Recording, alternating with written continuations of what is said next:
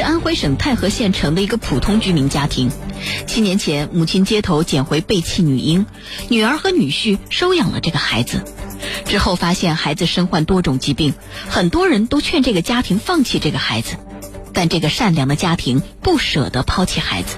我的身边很多朋友啊、同事啊，也都劝我放弃，我一直也都没放弃。带着孩子四处看病，夫妻两个人打四份工，照料了孩子近七年，前后共花费五十多万元。但是去年年底，养母突发脑梗住院，差点成为压垮这个家庭的最后一根稻草。无奈之下，养父母只能将养女送往福利院，但他们仍然无时不刻不在想念着养女，希望有一天能再把孩子领养回家。不希望孩子缺少父母。我有一点能力，这次都不会把宝宝送出去。含泪解除的收养关系，铁坤马上讲述。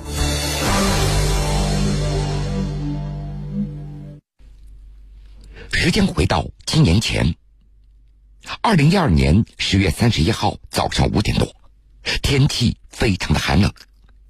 安徽太和县西阳路关集路交叉口，街边卖早餐的小摊贩刚刚开始营业。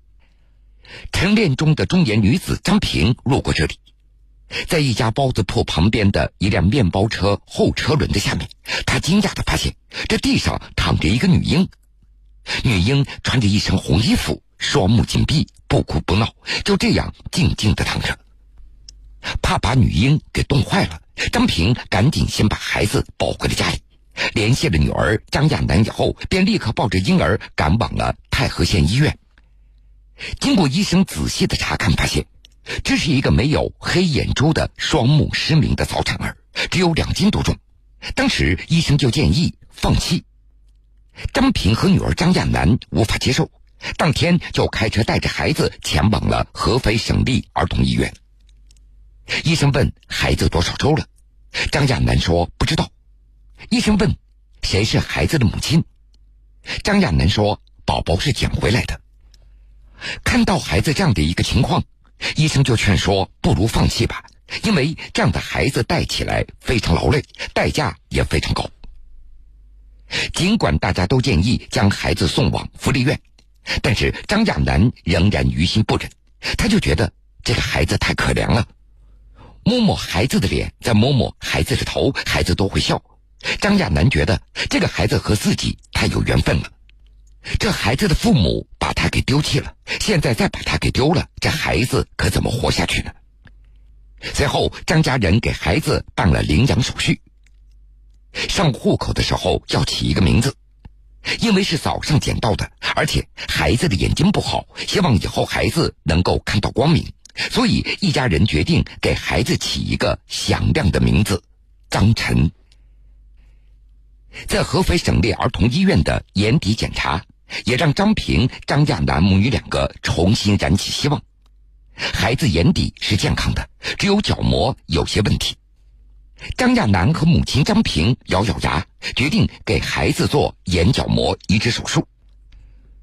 为了治疗晨晨的眼睛，张亚楠和丈夫他们几乎踏遍了全国各地，但是所有的医生都告知，孩子治愈的希望非常的渺茫。二零一三年，张亚楠听一个病友说，浙江温州有一家医院看眼睛看得非常好。夫妻两人带着晨晨，干脆到温州住了下来。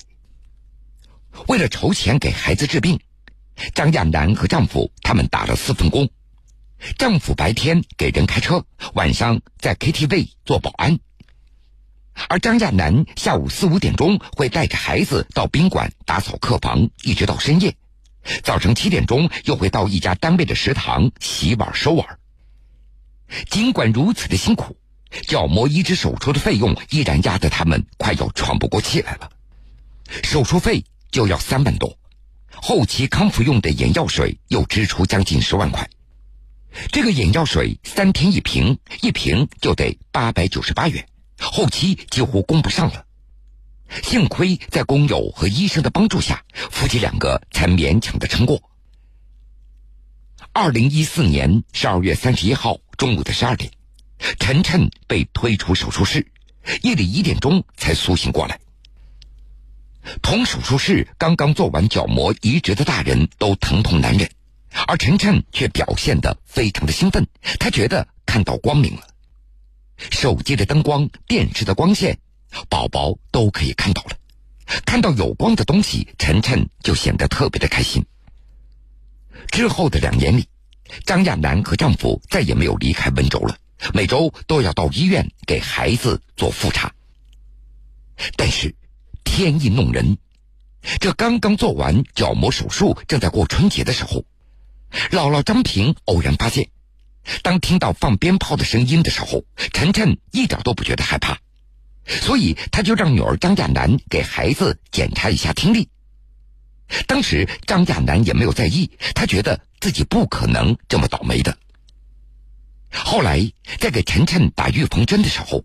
别人说宝宝可能有些不健全，建议做一个全身的体检。检查结果出来了，孩子不仅眼睛看不清，耳朵听不到，同时还患有脑瘫和心脏缺陷的问题。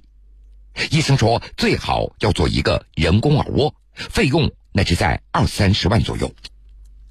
听到这样的结果，一家人都懵掉了，毕竟那都是打工的。这孩子的眼睛刚刚做过，但是为了晨晨以后的生活，还是决定给孩子做治疗。虽然费用对这个家庭来说非常吃力，但是张亚楠和丈夫已经做好了，就算是要饭，也要把孩子的病给治好。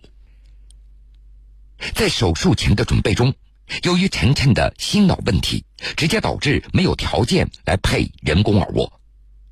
那个时候也是一家人最痛苦的时候了，感觉孩子特别的可怜。但是即便如此，张家人仍然没有放弃给晨晨继续治疗和康复，并且给孩子买了七万多的西门子助听器。二零一五年年底，由于脑发育不良，三周岁的时候，晨晨不仅听不到声音，不能够咀嚼，而且还不会走路，比一般孩子要晚了两年。医生建议要进行康复训练。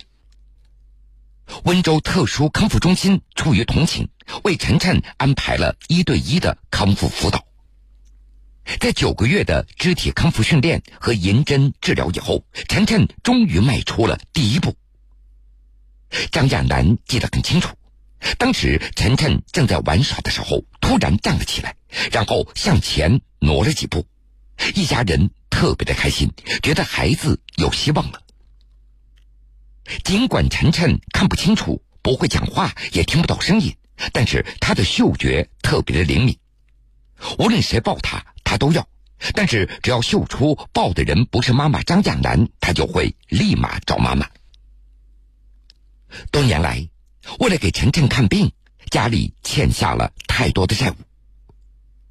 二零一七年年底。张亚楠不得不从温州辗转回到安徽太和县，继续在宾馆打工以维持生计，而晨晨暂时交给姥姥张平带着。这个世界上还是好人多。张亚楠丈夫所在的公司百家乐 KTV 有限公司老板自发的为孩子在公司里进行募捐，做手术的主治医生也免掉了几千块钱的医药费。康复训练的学校也免费提供了一部分的训练，附近的街坊邻居也会过来帮着姥姥张平看一下小晨晨，帮忙做做饭、洗洗衣服。在一切慢慢被适应、状况有所好转的时候，二零一八年九月，姥姥张平突发脑梗不省人事。就在张平出院的时候，他做出了一个让全家人非常意外的决定。把晨晨送到福利院，张平几乎是一边哭一边说出这个决定的，一家人当场哭成一片。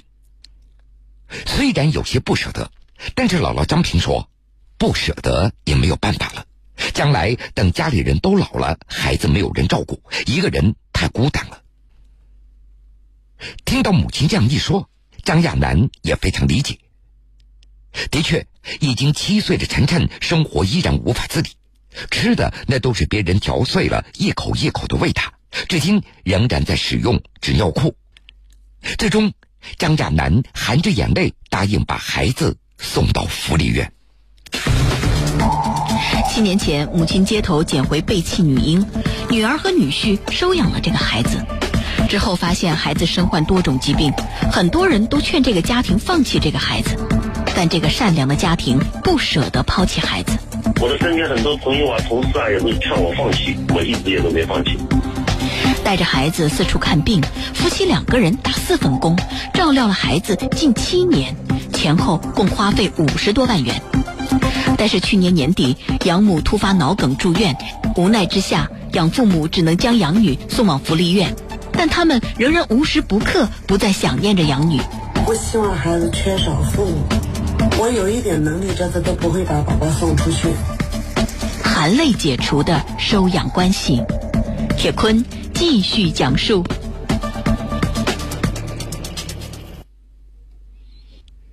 去年十月二十三号那天，张亚楠不在家，姥姥张平自己把晨晨送到了太和县社会福利中心，通过民政部门的批准，解除了收养关系。